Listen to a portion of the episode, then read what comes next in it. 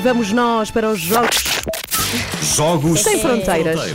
com Olivier Bonamici. Olivier, olá, dia. bom Bom dia. Sabem que nós recebemos uma mensagem quando estávamos no 3 por Todos que dizia: Finalmente estou a ver o Olivier. Ah, assim pois ao é. vivo e a cores. Quando vale foi bem lá. a pena. É super feio ao vivo. E qual é o tema para hoje, Ora Inês? bem, Olivia Bonamici vai hoje, é exatamente, vai falar-nos sobre a Rússia que hoje vai jogar no Euro 2020 que está a decorrer contra a Finlândia e vamos falar não só de futebol, mas também como eh, também da forma como o presidente russo Vladimir Putin usa o desporto como forma de promover o país. Este fim de semana, a minha namorada perguntou-me, Olivier, o que andas a ler? Respondi, ando a ler um livro sobre a geopolítica do desporto russo. Ai, que- Respondeu e ela ela. deixou-te. Uau, Ela deixou Olivier. E foi, desde, Ela- foi a última vez que falaram. Ela adormeceu a seguir. Uau, que tema leve! És um homem leve na vida.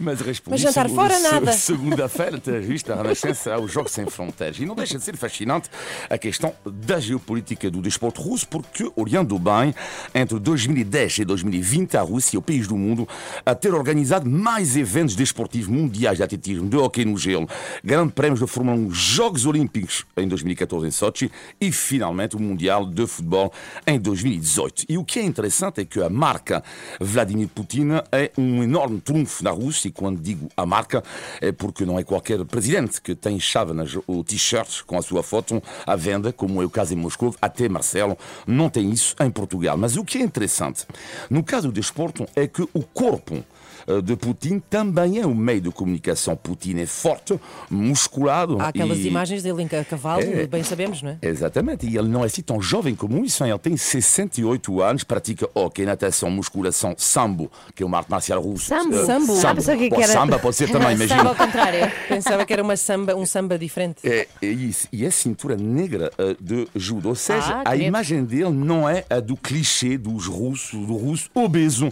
e alcoólico.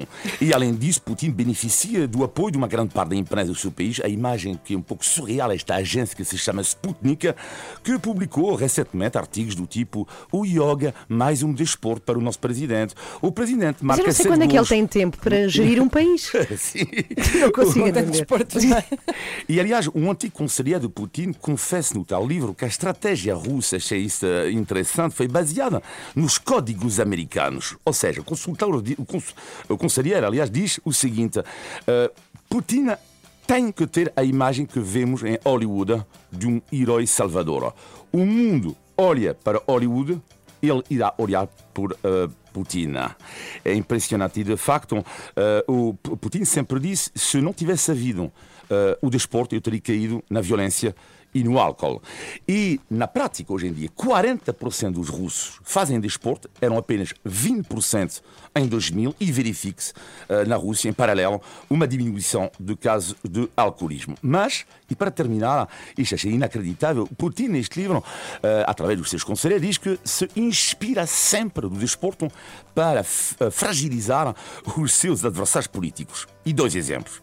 2007, Nicolas Sarkozy, na altura presidente francês, aparece bêbado eh, numa conferência de imprensa. Só que há um problema. Ele aparece bêbado, parece bêbado, mas ele não bebe. Não está. Ah, Então o que é que acontece? Eh, Sarkozy, dizem ele, eh, os conselheiros de Putin, pá, Sarkozy tem um defeito. É um homem super nervoso. Super nervoso. Então, Sarkozy e Putin falam e Sarkozy diz: Ó Vladimir, eh, temos que falar. Eu gosto que seja assim. Oh, oh, Vladimir. Vladimir. Chega cá, escuta aqui. Temos que falar da Chechênia, dos direitos humanos. E Vladimir Putin diz o seguinte: sim, claro, Nicolás, claro. Estás a ver o teu país como é pequenino? Olha, olha, olha, olha. E estás a ver o meu como é grande? Estás a ver? Então, se tu continuas a me falar com este tom, te garanto uma coisa: eu esmago-te. Ah, Isto foi um pouco antes da conferência de imprensa. Ou seja, Sarkozy não apareceu bêbado, mas completamente KO com a ameaça direta cara a cara. Foi dos nervos. De Putin. E outro caso genial, Angela Merkel, 2007. Putin tem informação que Angela Merkel tem uma fobia, a mesma que o Rafael Nadal, por acaso, que é a fobia dos cães.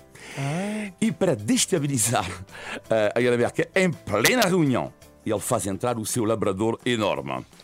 E Oh, há cães mais genial. ameaçadores para, para, para Assim, amedrontar, não, mas é- amedrontar alguém. Exato, podem ver na internet, tem uma mas foto se ela genial. tinha medo de todos. Sim, não é? verdade, verdade. Me- me- Merkel aparece, é incrível, esta foto do labrador à frente de Merkel e ela afinal está completamente destabilizada. E quando destabiliza o teu adversário, tens a partida meio ganha e voltando ao meu fim de semana, correu muito bem, obrigado. E quando acabei o livro, pensei o que é que faria Vladimir Putin para destabilizar a seleção francesa na quarta-feira.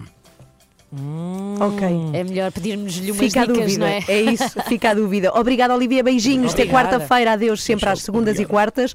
Os Jogos Sem Fronteiras.